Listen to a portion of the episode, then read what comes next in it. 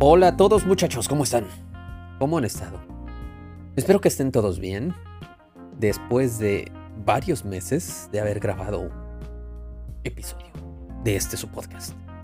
Solo hay una manera de saberlo, hablando de todo para todos. Em, también quería antes de iniciar, pues, platicarles que eh, durante estos meses en los que no grabé, que fue en junio, eh, cuando subí el de hagamos una pausa, que fueron cinco minutos, y anterior a eso en mayo, que fue el episodio de la guerra, así como un episodio como tal, yo pensé que esto se iba a morir, ¿no? Iba a caer en, en el olvido y en el abismo de, de los podcasts. Pero no.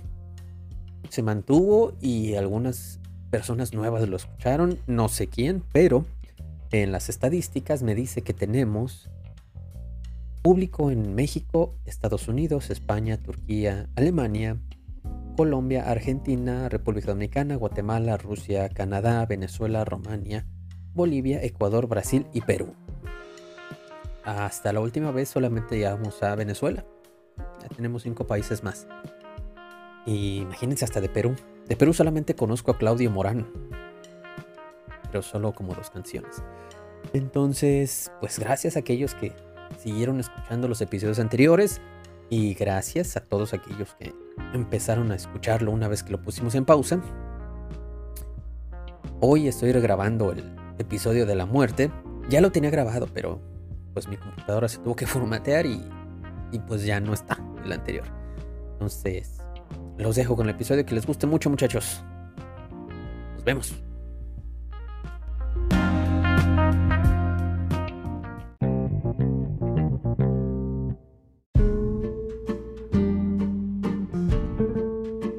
¿Por qué pasamos tanto tiempo pensando en la muerte, muchachas y muchachos? ¿Por qué nos aterra tanto el no existir, si lo más seguro es que no existiremos para atestiguar nuestra temida inexistencia? En otras palabras, es poco probable que una vez muerto reflexiones. Ay, güey, ya me morí. No puede ser, me morí por culpa de un cabrón que no usó cubrebocas en la fiesta clandestina a la que fui.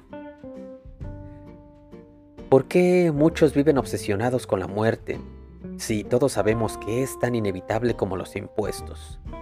Su mamá haciendo de comer caldo en un día caluroso o alguna mujer bailando sugestivamente en cualquier red social al ritmo del reggaetón.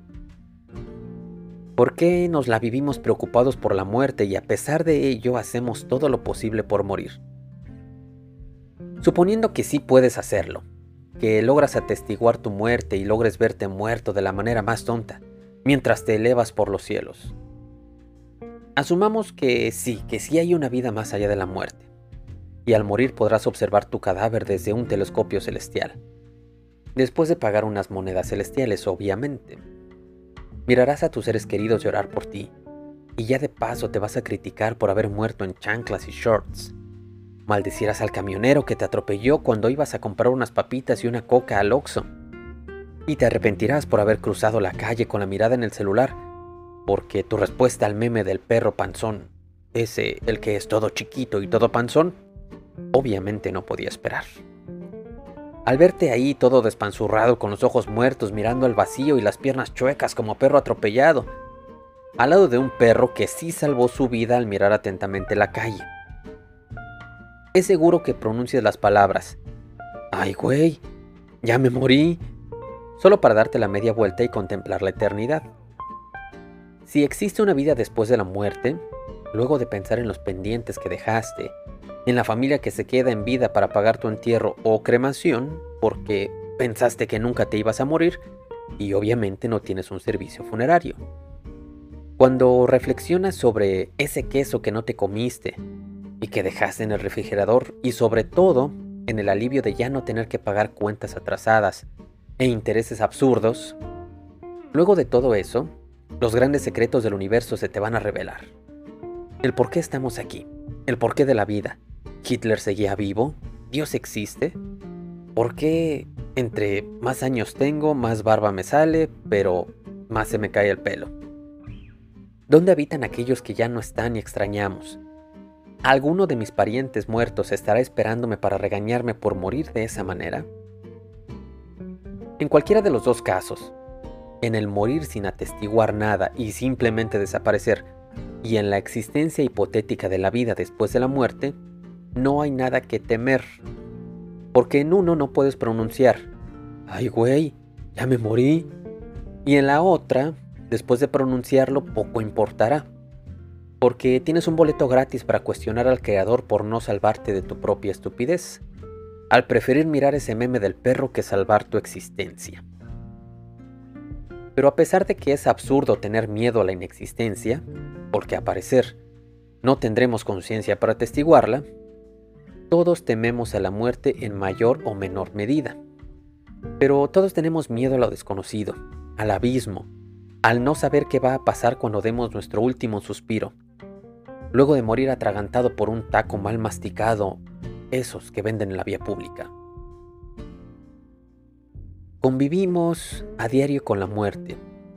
Cada día salen noticias con humanos asesinados, muertos en accidentes y en estos tiempos de pandemia, la muerte ya no es una noticia lejana, sino un hecho en la vida de todos. Que para estas alturas conocemos a alguien que vivía antes de la pandemia y ahora no. La muerte marca un hito en la historia de la humanidad cuando comenzamos a usar la expresión antes de la pandemia. Pero a pesar de verlo diario o vivirlo en carne propia, uno no asume que será el siguiente bajo la guadaña. Aunque podría serlo. Quizás no ahora, quizás no mañana, pero un día. Todos vamos a ser ese siguiente cuerpo inerte. Porque ¿qué creen muchachos? El precio que uno paga por vivir es ese precisamente, morir. La muerte es nuestro contrato de prepago, que nos permite beber agua en un día caluroso mientras el viento sopla nuestro rostro y las nubes nos transmiten paz. Y a los pocos minutos, cuando el sonido de los pájaros cubre suavemente el ambiente, nos susurra cálidamente al oído. Es hermoso. Disfrútalo mientras dure. Pues porque te vas a morir. Está en el contrato, muchachos. Diario convivimos con la muerte, entre tragedias, accidentes, enfermedades, pandemia, guerra, asesinato, salvajismo, locura y simple negligencia de nuestros semejantes. El cuerpo humano es frágil, tan frágil que alguien podría aventarte una saludable manzana y matarte. Si alguien te pega lo suficientemente duro con un apio, puede matarte. Podrías quedarte en la regadera y morir desnucado. Quizás desconoces alguna alergia y te mueres comiendo un sneakers. Te pica una araña mientras duermes, te caes en las vías del metro, o simplemente te da una enfermedad incurable. Te meten un tiro por una bala perdida o simplemente te da un infarto luego de asustarte por las palabras de un barbón que te recuerda que moriremos algún día y no hay nada que podemos hacer para detenerlo. Aunque tampoco debería importar mucho porque tú ya sabías que iba a pasar. En los dos escenarios posibles es poco probable que puedas o quizá quieras reflexionar sobre tu muerte. Una vez que estés muerto quizás deberíamos redefinir todo, porque no tenemos necesariamente miedo a morir, sino a perder la vida, y perderla de forma dolorosa o agónica. Nos aterra tanto dejar de vivir la única vida que tenemos, el no poder oler de nuevo una naranja recién partida, ni sentir el abrazo de quienes amamos, nos llena de miedo dejar de sentirnos bien o perder la esperanza en el futuro. Nos paraliza el pensar en ese momento que cerremos los ojos y no los volvamos a abrir. Cuando los rayos del sol dibujen nuestra cama. Y tanto nos aterra, y tanto nos aterra, que prendemos un cigarro muertos de miedo. Nos emborrachamos toda la noche y manejamos sabedores del peligro. Nos vamos a fiestas pandémicas, comemos cosas insalubres y grasientas para provocarnos un infarto. Hay quienes se meten a colonias peligrosas por la noche para buscar al ser amado. Le gritamos improperios a un grupo de reggaetoneros que por mera estadística, dos de cada tres portan un arma. Y otras conductas estúpidas que nos alejen por un momento de pensar que moriremos. Nos olvidamos de la muerte confrontándola para perseguir el objetivo más trivial. En esta resignificación debemos dejar claro que nuestro miedo no es a la muerte, sino a morirnos, que es por mucho muy distinto. La muerte es algo que les pasa a todos. Morirse es algo que solo le ocurre a uno. La muerte es un obituario o la noticia de algún famoso que murió de cáncer y que nos hace googlearlo para descubrir que no tenemos cáncer y que no somos famosos. La muerte es lejana. Es una tragedia que asumimos que no nos pasará y nos lleva a decir, pobre gente. Morirse es ver el techo desplomarse sobre su cabeza y ser parte de una noticia donde después alguien dirá, pobre gente. El miedo a la muerte es humano. Y por humano quiero decir contradictorio. Y en mayor parte, absurdo y propenso a la exageración. El momento mori, o el recordar que moriremos, no es otra cosa que el grito de ¡Ay, güey! Exacerbado frente a una situación peligrosa que provocamos en la que probablemente por voluntad propia nos metimos. Una de las cosas que llega a ocupar los pensamientos de todos es ¿Cómo será mi muerte? Todos hemos imaginado diversos escenarios, uno más fatalista que otro. Hemos pasado de creer que podemos morir de una enfermedad incurable que solo a ti te puede dar, a morir en un accidente de avión donde se tuvo la mala fortuna de formar parte de la baja y casi inexistente estadística. Estoy seguro de que muchos hemos visualizado la muerte tantas veces entre aneurismas imaginarios, infartos recurrentes, derrame cerebral y miles de balas perdidas.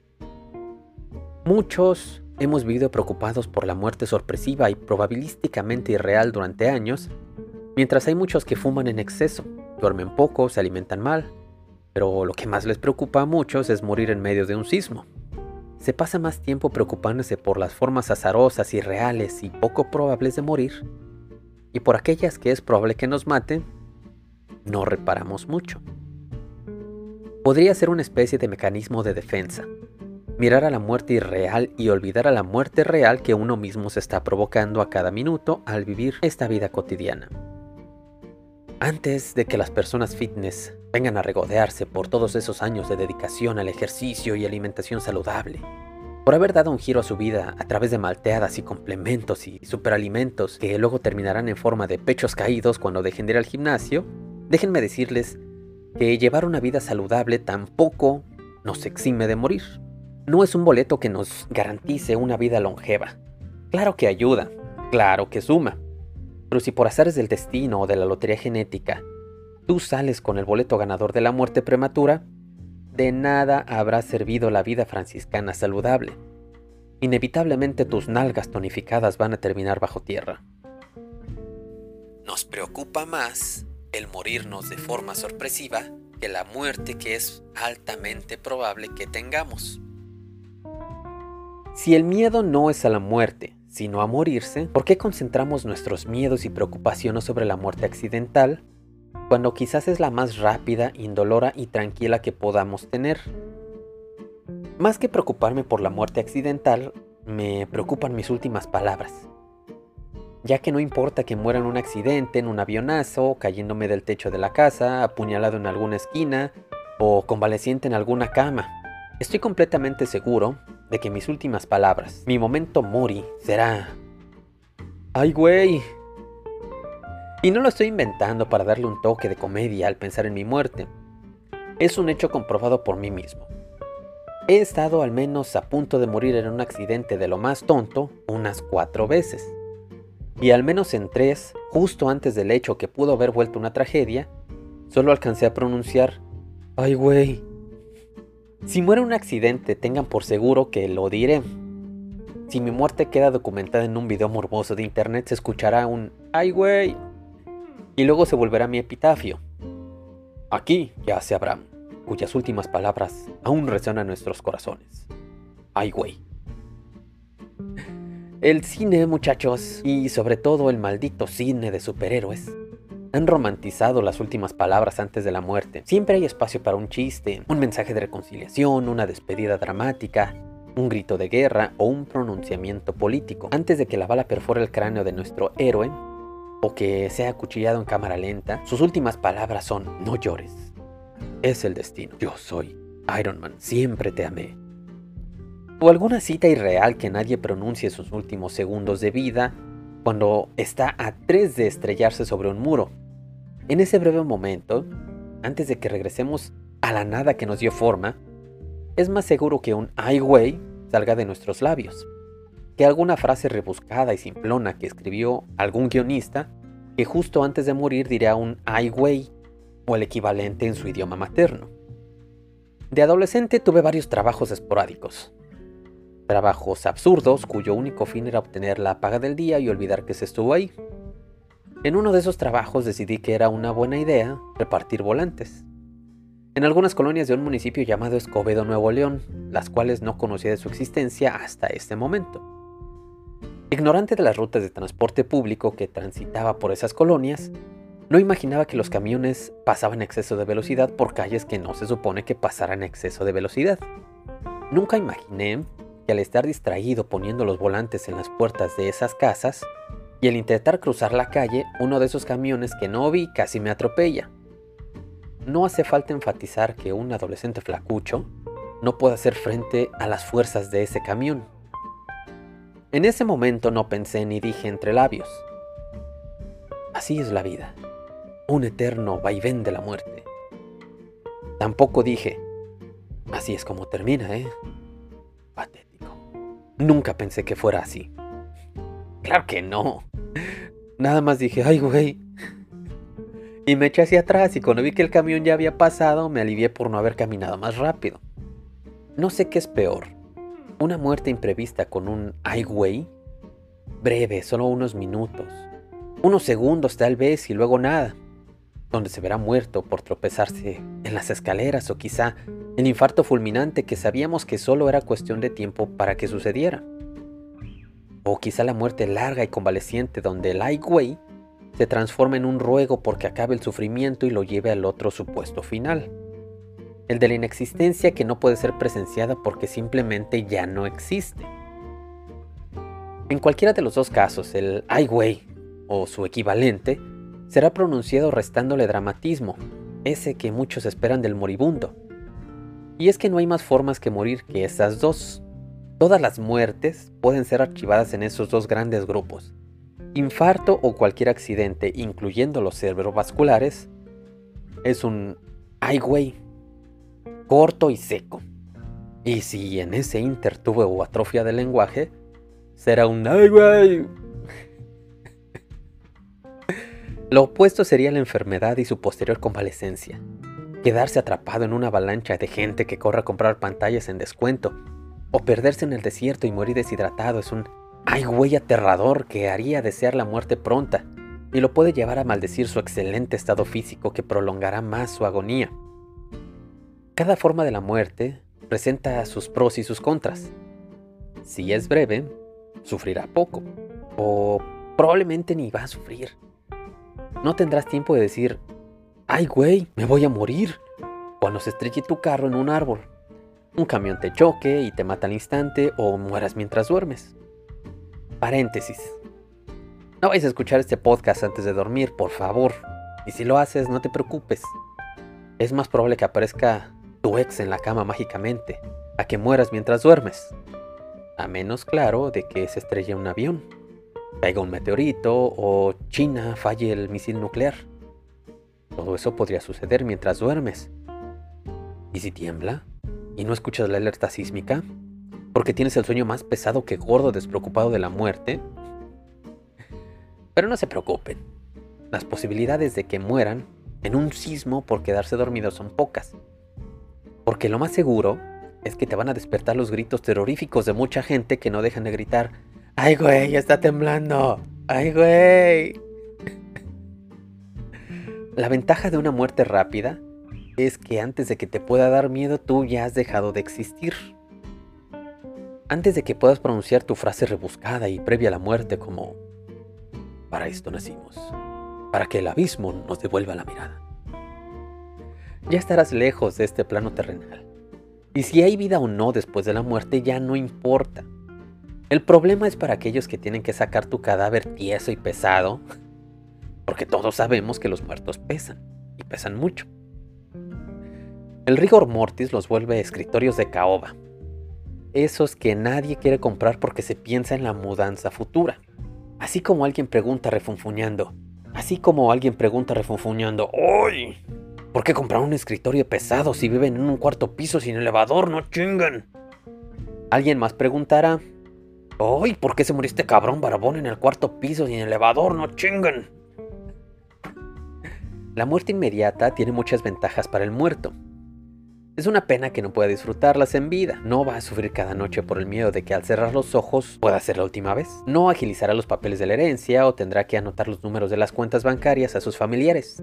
No va a vivir para ser una carga para aquellos que lo cuidan en esos últimos días tristes. Y más importante, no va a tener que soportar vendedores de planes funerarios o cuentas hospitalarias incosteables, que los puede llevar a pensar que ya murieron y están en el infierno. Y su castigo es soportar a un idiota de traje barato y frente sudada hablar de los beneficios de un ataúd de nogal puro. La desventaja de morir rápido y sin sufrimiento es la ventaja que gozan aquellos que mueren lento y sufrido los que se enfrentan a una enfermedad terminal, se pierden en el medio de la selva o se van a vivir a un barrio peligroso lleno de narcos, donde por simple estadística 9 de cada 10 tienen cuernos de chivo. La gente sabe que va a morir, tienen el tiempo suficiente para hacer una valoración de su existencia, una recapitulación en cámara rápida de los mejores momentos de su vida. Y si no la puede hacer, no te preocupes. Tus familiares se van a encargar de hacerte una para recordarle a cada segundo que ya no te tardas en morir. A nadie que esté muriendo le gusta ver una recapitulación de su existencia, porque es como mostrar el final de la película donde solo queda ese ataúd de nogal, vendido sobre precio por el mismo idiota trajeado. Pero a pesar de los intentos de los seres queridos de reconocer la vida en el justo momento de la muerte, el condenado tiene tiempo suficiente para despedirse de ellos, pedir perdón por sus pecados, reconciliarse con su familia, con sus enemigos, con Dios Aquellos que le guardaban rencor profundo al saberlo enfermo van a desistir de reclamarle ese dinero que nunca les pagó. La familia llena de reclamos pendientes será condescendiente, solo en la apariencia, porque en el fondo tienen una lista enorme de cosas que reclamarle al mortecino. Desde las más simples, como cuando atropelló sin querer al gato, o aquella vez que llegó borracho a casa y atropelló al gato que sustituyó al primer gato, hasta las más complejas y dolorosas, como el abandono, y en los casos más terribles el abuso y el maltrato. El moribundo recibe las visitas de aquellos que nunca lo vieron, pero ahora lo visitan en su lecho de muerte en búsqueda de darle ánimos. ¿Ánimos para qué? Nos preguntaremos, se va a morir y lo sabe, no hay ánimos en ello, solo la aceptación del suceso y la mitigación del dolor a través de poder cerrar pendientes que pocas ganas se tienen de cerrar cuando la aseguradora les entrega hojas y hojas con lo que hay que pagar por morirse. Porque a estas alturas del partido ya sabrá que la muerte sale cara, incluyendo la comida que se da en su funeral. Es una pena que no vayas a estar ahí vivo para disfrutar esos canapés que ya dejaste pagados para que algún primo lejano que nunca vio se los coma con café mientras cuentan esas anécdotas más ridículas y vergonzosas de cuando eran niños. La muerte lenta puede llevar a la locura si es demasiado lenta. Los moribundos, al igual que los náufragos y los criminales cobardes, experimentan esa sensación de ansiedad que tiene su equivalencia en los niños. El hermano o el primo gandaya que dice que le va a pegar, que se la debes, pero no te dice cómo ni cuándo te va a dar el golpe. Solo te dice que te lo va a dar. Y tú sigues con tu vida cotidiana tratando de cerrar cosas pendientes, de pedir perdón, temeroso del momento que llegue el golpe. Pero la muerte es un primo o un amigo cabrón que no le da un indicio de cuándo le va a pegar con el nudillo en el nervio de la pierna que lo hace reír y chillar al mismo tiempo. Con el moribundo ha cerrado todo. Ya pagó el ataúd, el velorio, la cuenta del hospital. Ya pidió perdón a sus hijos, a su pareja, a los gatos atropellados, ya se reencontró con Dios en sus múltiples representaciones, ya habló con el sacerdote, con el Krishna y el cristiano evangélico, ya vio el mar, ya se emborrachó por última vez. Cuando ya hizo todo lo que tenía que hacer y no se muere, es cuando piensa que probablemente vivirá más, que se le ha dado una segunda oportunidad, esa nueva oportunidad donde va a poder valorar la vida, que el sol saldrá de nuevo, y justo en ese momento aparece la muerte desde una esquina. Te pega con el nudillo en el nervio y te dice, te dije que me la debías. Muchas cosas que creemos las creemos por salud mental. Por ejemplo, tú crees en Dios porque crees en la vida después de la muerte. Crees en el mercado porque crees que el pobre es pobre porque quiere. Crees en el amor de tarjeta de San Valentín porque le temes a la soledad. Adecuamos nuestras creencias para que nos salga más barata mentalmente la vida, porque si viviéramos en un momento mori perpetuo, la vida sería más insufrible que ese contacto que se fue de trip a Nueva York y sigue subiendo las fotos a Facebook después de 7 años. No podemos pasar la vida pensando a diario en la muerte, ni los metaleros lo hacen, y su música la menciona en un 90% de sus letras. Ni siquiera ellos pueden vivir pensando en la muerte en todo momento. Pensar en la muerte está reservado para cuando muere alguien amado. Cuando decimos, ay güey. Cuando una pandemia azote a la humanidad. Muere algún famoso o algo así. Fuera de eso, deberíamos de vivir con la idea de que la muerte existe. Pero es que el miedo real a morirnos es incierto y poco importa lo que pensemos a cada hora. A mí me repugna la expresión esa sacada de un libro de frases motivacionales con letras chillonas y un cielo en la portada porque todos los libros de frases motivacionales tienen cielos en la portada. La frase es la siguiente. Vive cada día como si fueras a morir mañana. Dicen y luego te cobran 500 pesos a algunos congresos tontos. Si viviera pensando que es mi último día, estaría muerto de miedo buscando con desesperación la forma de no morirme. Repetiría el ay güey cada que sintiera algo raro o alguien se me acercara. No podría vivir con esa sensación constante de que me voy a morir mañana. Y es altamente probable que buscaría otro barbón para hacerlo pasar por mí cuando llegara la muerte. ¿Cómo esperan que un moribundo viva como si fuera el último día cuando en principio no se quiere morir? ¿Por qué mejor no nos planteamos el vive cada día como si no fueras a morir? Porque al final nos vamos a morir. Pero pensarlo a diario de forma patológica solo nos va a generar un trastorno de ansiedad generalizada o las ganas de integrarnos a un club de darks, donde debemos de hablar de la muerte al menos unas tres veces al día en la proyección de película de la galería, o el restaurante o repostería, que, que inevitablemente llevará la palabra death, porque la muerte suena mejor en inglés, según ellos. No podemos vivir con calidad si hacemos caso de dicha frase absurda. Porque sabedores de nuestra pronta desaparición, estos tacos están buenísimos. Pero me voy a morir mañana. Si tuviéramos el delicioso premuerte, gritaríamos, me voy a morir. en medio de gemidos que resultarían poco eróticos, porque probablemente llevarían baba de llanto.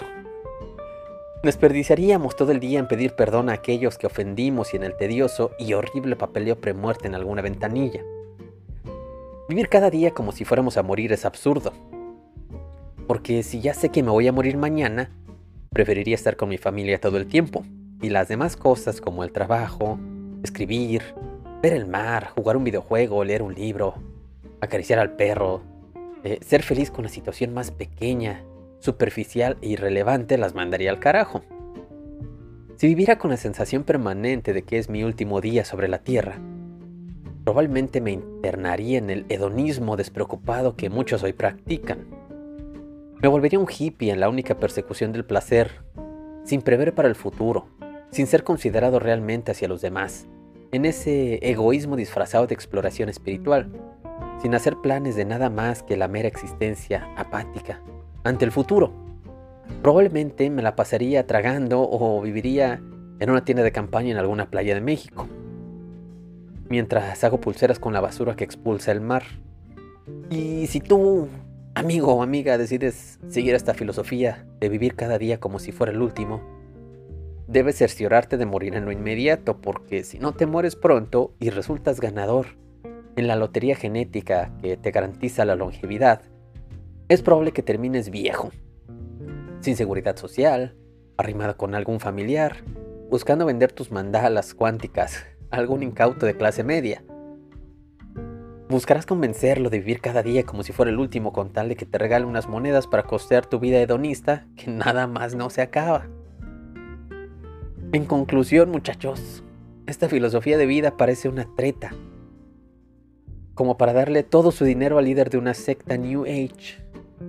Que se ha hecho rico metiéndole miedo al prójimo a la gente para que se vuelvan locos y así le entosen sus casas, cuentas bancarias, su pareja y hasta su perro, porque pues al fin se van a morir mañana.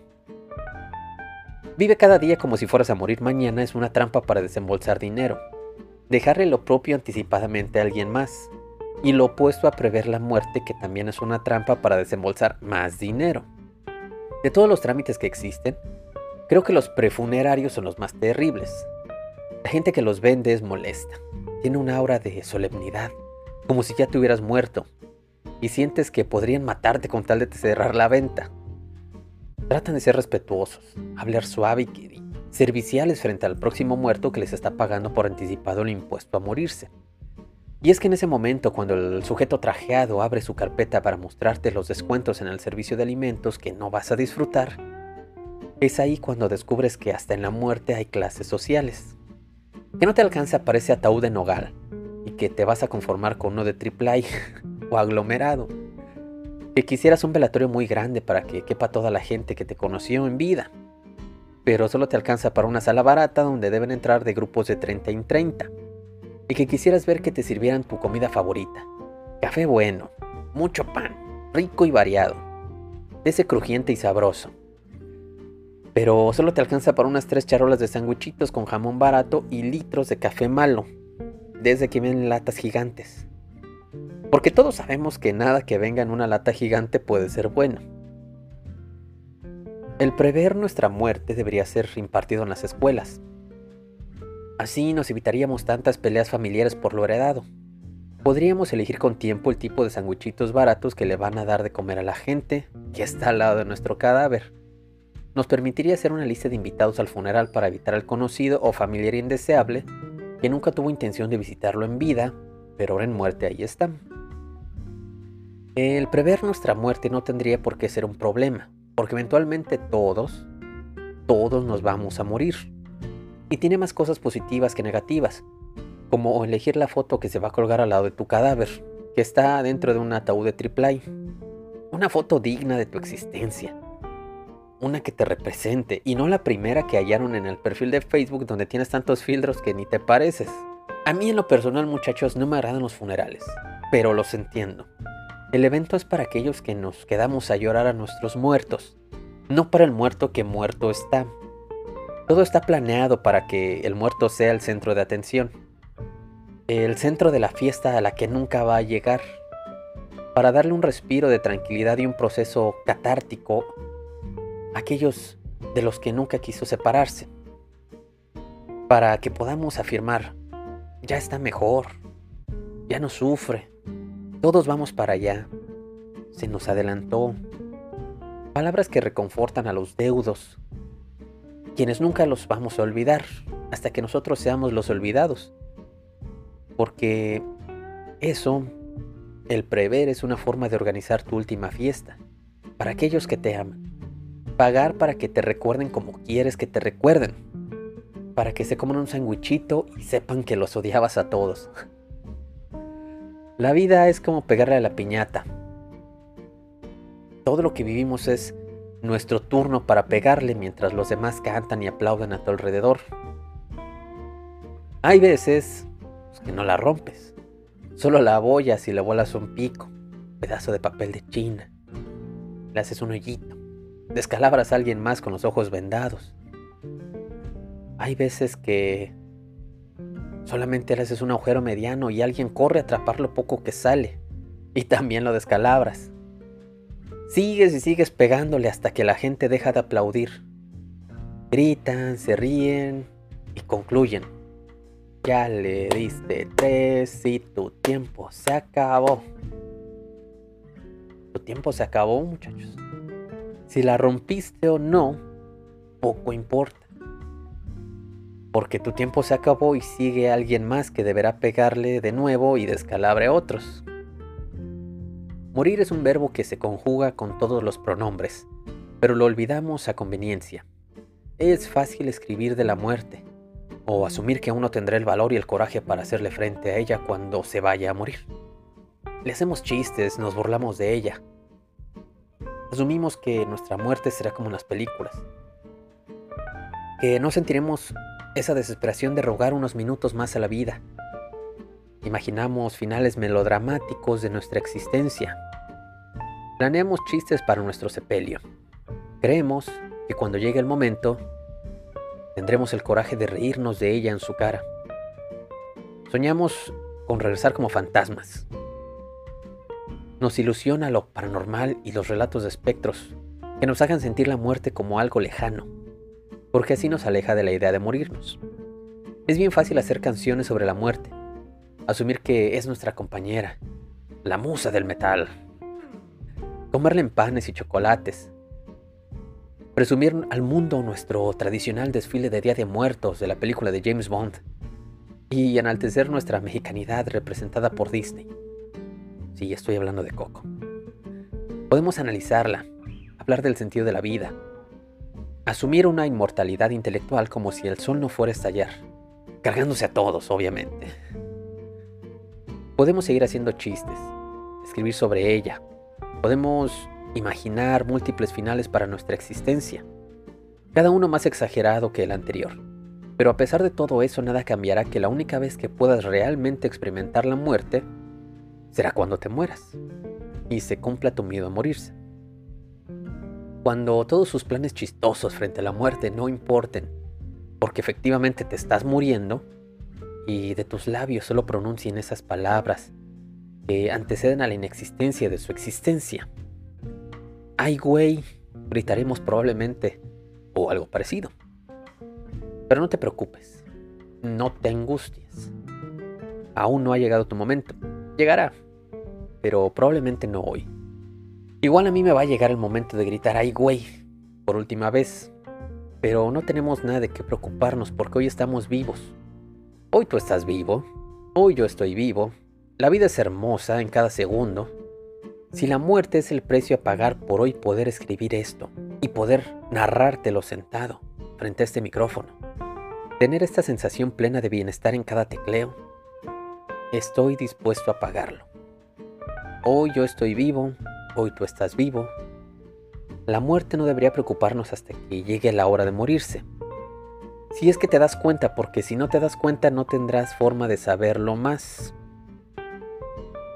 Cuando yo esté muerto, cuando me haya ido y haya pagado para mirarlos en el telescopio celestial, o simplemente no exista más que en el recuerdo de lo que fui, recuerden que morí haciendo lo que más me gusta, y eso es vivir. Y lo más seguro es que mis últimas palabras fueron, ay güey, y que claro, pueden ir a tomarse un cafecito y un sandwichito a mi funeral, porque no les voy a dejar nada más.